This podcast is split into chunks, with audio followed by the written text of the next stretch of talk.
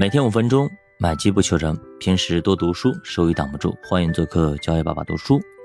那么很多人都认为呢，经济学家就是什么都能干啊，什么都会，就经济学家能够帮我们挣钱等等等等啊。其实呢，普通老百姓对于经济学存在重大的误解。他认为呢，经济学家就要什么都了解，上到国家政策，下到理财买房，全都要。无所不会，无所不知。那作者作为一个经济学教授，也经常遭遇到围追堵截，被问到各种奇葩的问题，特别是该炒什么股票，该在哪儿买房等等等等。甚至很多人在 MBA 班上上来就问啊，你能不能告诉我该做点什么，什么最赚钱？但是对于这些问题，经济学家统统都回答不了，因为他们是经济学家。而不是投资大家。作者还有一个比喻啊，就好比你问一个物理学家哪种奔驰车更好，你能不能给我造出一样来？汽车虽然也是物理学范畴的研究对象，但是物理学家并不负责造汽车。同样的，经济学家被定义为研究人的经济行为的科学，但他也并不负责赚钱。经济学家的主要工作是理解和解释现象和现实，并不参与到市场中去赚钱。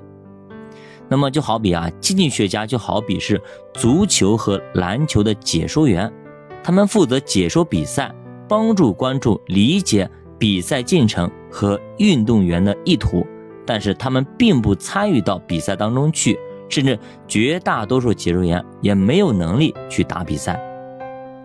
经济学其实呢，完全建立在理性人设的假设上，也就是说，把人都理解为自私自利。这里面自私自利要分开，特别是自利，它跟自私不一样。人呢，为了追求自己利益最大化，甚至可以做出利他的行为。比如说，做生意的本质就是如此，先赚人气才能赚钱，你得先利他。对别人有价值、有意义，才能最终利己。这其实呢，也都是亚当·斯密所说的“看不见的手”。大家都在想着自己的利益的时候，其实就是在推动着社会的发展。那如果说你要做的完全的话，甚至一个人还要知道未来可能出现的一些状况，以及不同状况出现的概率。这其实就是说，人应该具备规划未来的能力。那么，理性人设是从哪里来的呢？主要是从西方传进来的，但是我们这里很多先贤也都提到过类似的说法，比如说王阳明啊，一开始他相信的是朱熹那套存天理灭人欲的理学，但是后来呢，有了完全不一样的开悟，发现道德其实就在心中，从而开创了知行合一的心学。其实这就是理性思考。那么既然理性自私自利没有错。那么出现了下一个问题，怎么能保证这个社会不会变成物欲横流、自私自利？这就是亚当·斯密所考虑的经济学的初衷。我们都知道，亚当·斯密的《国富论》也成了经济学的起点和起源。但其实，亚当·斯密自己也深受苏格兰启蒙运动的影响，自利是人性的一部分。亚当·斯密呢，很显然他已经接受了这样的一个思想。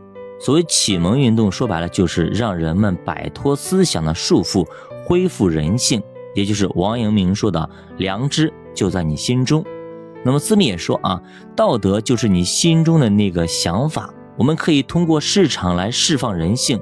之前有一些学者也从不同角度来研究道德，研究自私。